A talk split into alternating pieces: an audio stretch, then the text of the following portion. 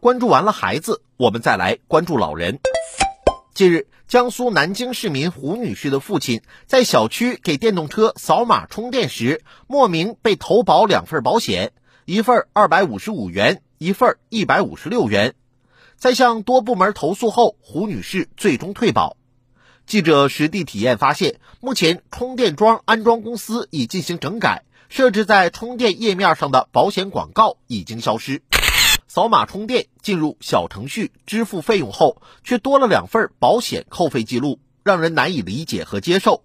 这种隐藏式、诱导式或捆绑式搭售行为令人不齿。诚然，相关投保选项可以取消勾选，但有关文字字号很小，人们在扫码充电过程中极有可能看不清或注意不到。对老人来说，如何精准操作不落入陷阱，更是难上加难。商家页面设计不合理也好，刻意为之也罢，都不符合我国关于适老化改造的要求，也不符合保险销售及广告发布的有关规定。此类在各平台都有投放的二维码广告或跳转广告还有多少？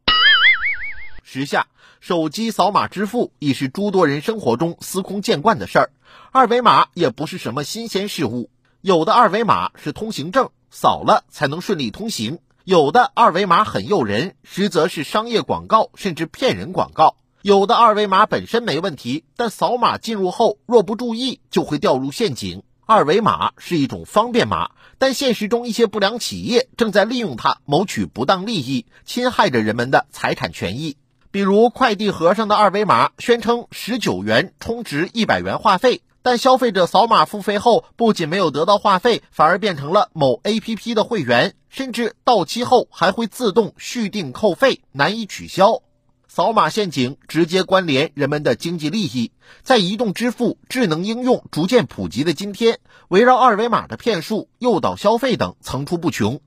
除了提醒公众擦亮眼睛之外，有关方面还应该对此类涉及电子化的公共产品广告加强约束，对其主体的资质、二维码的可溯源性等把好关。